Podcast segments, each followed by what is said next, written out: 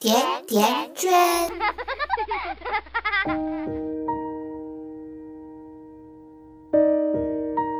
大家好，我是瑞欣，这里是甜甜圈 Family。上海的天气渐渐转凉了，我是非常喜欢这个时节的。然而，瑞欣却在东南亚的一个小岛国上，不得不继续着跟太阳和高温的抗争。理论上还有两周就卸货了，带球走最后的日子，有些期盼，有些焦虑，但仅仅是一些而已。相比八年前生大宝的时候，现在的确是淡定多了，因为好多事，在这八年的浮浮沉沉里，看得更明白了。你为什么要孩子？曾经圈圈在群里问过这个问题。有回答传宗接代、养儿防老的，有回答纯粹是真的很喜欢孩子。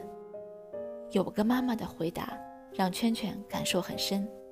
她说：“其实，我们想要孩子的人，还是挺自私的，不经同意就把孩子带到这个世界。无论怎么说，都是为了满足自己的需要。”最近看到曾奇峰老师写给女儿的一封信。才对那个妈妈的回答更多了一份理解。亲爱的小人儿，之所以叫你小人儿，有两个原因：一是我第一次看见你的时候，你的确很小呀，胳膊腿细得像我的手指一样；二是“小人儿”这个词稍带贬义。就算是对你有时调皮，而我又对你没什么办法的一种报复吧。首先，我想对你说抱歉，因为我们没有征得你的同意，就让你来到了这个世界上。也许你觉得好笑，你都没有出生，怎么可能征求你的意见呢？但是爸爸这样说，是认真的。人生有很多自己做不了主的事情，出生。就是最开始的那一件，死亡是最后的一件。当然，不仅仅是你，周围所有的人都是这样莫名其妙的来到了这个世界上。爸爸和妈妈也是这样来到这个世界上的。我们在生活了二三十年后，觉得这个世界还不错，就决定让你也来看看。所谓不错的意思，就是这个世界有很多有趣的地方，但它却并不完美，还有很多不那么好的，甚至丑陋的地方。不论你以后怎么看待生活，爸爸都想跟你定一个君子协议：如果你觉得这个世界精彩又好玩，你不必谢谢我们；如果你觉得人生痛苦又无趣，你也不要责怪我们，好吗？有一些父母觉得，自己把孩子带到了这个世界上来，而且把孩子养大了，所以孩子应该感恩。现在你知道了吧？把孩子带到这个世界上来，最多是件不好不坏的事情，而养育孩子，则是父母应尽的责任和义务。不养育孩子的父母是要负法律责任。并会遭到众人谴责的。从这个意义上讲，父母养育孩子，最低限度只是没犯法而已。你不必对仅仅没犯法的人说谢谢。你出生以后，我升级为爸爸，这可是一个人一生中最重大的升迁。八年来，你一直都在教我怎么做一个好爸爸，你教的很好。我呢？也在不断的努力学习着。你出生以前，爸爸只是做着你奶奶的儿子，无止无休的接受着奶奶的爱，而没有学会怎么样给予爱。有了你之后，爸爸才学会了怎么给予爱。你以前是那么的弱小，而你，以你的弱小，衬托了我的强大。在你感到害怕、搂着我的时候，在你让我为你打开矿泉水瓶盖的时候，从你无比欣赏和崇拜的眼神里，我感受到了自己的价值。爸爸从你那里得到的荣誉和鼓舞，远远超过了从其他方面得到的。爸爸是别人的心理医生，而你却是爸爸的心理医生。在爸爸的内心变得不那么宁静的时候，你的纯真灿烂的笑容。可以很快让我从心灵的泥潭中走出来，变得轻松快乐。看心理医生可是要花钱的哦，所以我还欠你一大笔治疗费呢。人来到这个世界上，迟早都会离去的，但因为你，爸爸即使离开了，却还有一些东西留着。这会让爸爸觉得很心安，很自豪呢。有些不那么会做父母的人，把自己弄得惨兮兮的，他们会对孩子说：“为了你，我舍不得吃，舍不得穿，拼命的工作，等等。”他们这样做，实际上是想操控孩子，使孩子丧失维护自己权利的伦理立场和道德勇气，对父母。哪怕是无理的要求，都要无条件的服从。我从来不认为父母都是对的，父母都是从孩子慢慢变成的。既然孩子可能犯错，那变成了父母后同样也会犯错，怎么可能一变成父母就不犯错了呢？而且，没有人天生就是好父母，任何人都必须向自己的孩子学习，才能慢慢的。变成好父母，所以孩子呀是父母的老师。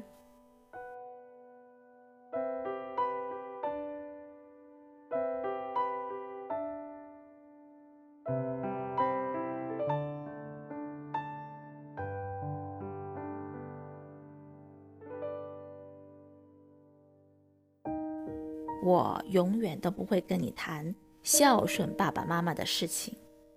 因为我觉得，如果在你小时候，我们对你很好的话，当我们老了，你自然会对我们好的。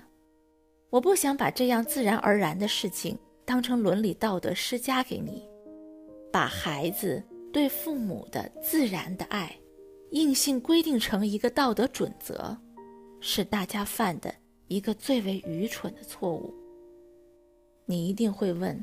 这世界上为什么有那么多对父母不孝的人呢？爸爸告诉你，孩子的不孝是继发性的、反应性的。简单的说，一个孩子如果在小时候没有得到父母高品质的爱，那他也就没有爱的能力，所以就对父母也没有爱了。孩子出生时几乎就是一张白纸。爱和恨的能力都是后来学会的，而学习的主要对象就是父母。抚养你，的确是一件很辛苦的事情。你的一切都会成为我们担忧的焦点：成长、健康、饮食、安全、交友、学习、游戏，还有以后的专业呀、工作、择偶、婚姻。和生育，但是你不必内疚。我想说的是，你带给我们的快乐，带给我们的活着的意义，远远超过了我们付出的辛苦。人生美好的地方之一，就是你经常需要做出选择，而且你事先并不知道你的选择是不是最好的，这样。有点冒险的感觉，会极大的增加活着的乐趣。亲爱的小人儿，作为爸爸，我会极大限度的让你享受选择的快乐。在你十八岁以后，我建议的话都会更少说了。当然，如果你主动征求我的意见，那你要我说多少，我就说多少。人生在世，如果重大的事情，都是别人说了算，那活着还有什么乐趣？选择之后，就要承担选择的后果。如果选择正确，就享受成功的快乐，应该没有什么问题。但另一种可能，就要承受失败的痛苦和压力。其实这也没什么。人生如果只有成功和喜悦，那也是会很无趣的。如果你的选择错了，失败了，爸爸永远都在那个可以让你休息和疗伤的地方等着你。你愿意休养多久就多久。等你重新振作起来的时候，再鼓励你上路。爸爸绝不会在你遭受挫折后的任何时候趁火打劫地说：“当初你要是听爸爸的，就不会有今天这样的状况了。”爸爸既然已经充分准备好分享你的成功和幸福，也就同时做好了分担你的失败。和悲伤的打算，爸爸觉得，养儿养女，不是为了防老，而是为了观看自己的一部分，活得比自己更丰富、更精彩。在爸爸的下半生，你会演出如此吸引我注意力的戏剧给我看，这会使我远离孤独和无聊，而且，你的存在本身就延续。宽阔了我有限的生命，谢谢你呀。我们一直认为不要孩子的人是自私的，但要孩子的人就无私了吗？好像也不是。即使我们愿意为孩子付出再多，那也是为人父母应该承担起的责任。这个是我们欠孩子的，不是孩子欠我们的。为什么要孩子？不知道你会怎么回答这个问题呢？关注微信公众号“甜甜圈 Family”，回复关键词“孩子”，阅读本期文字版内容。感谢大家收听，我们下期再见。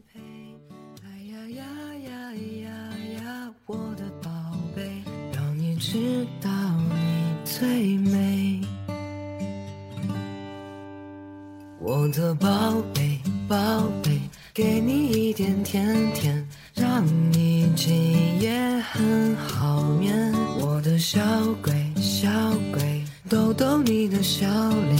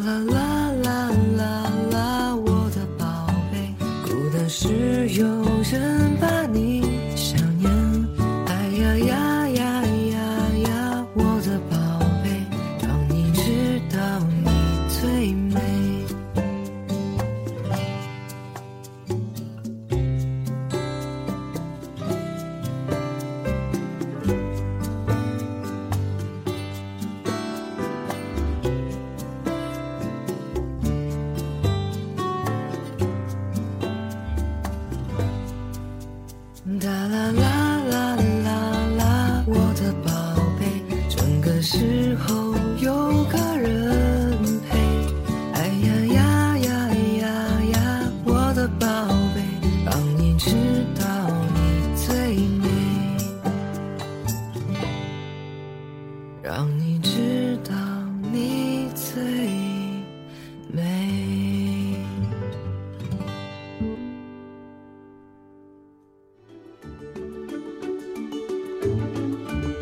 百度搜索“甜甜圈教育”，更多精彩内容等你发现。我们下期再约，再见，甜甜圈。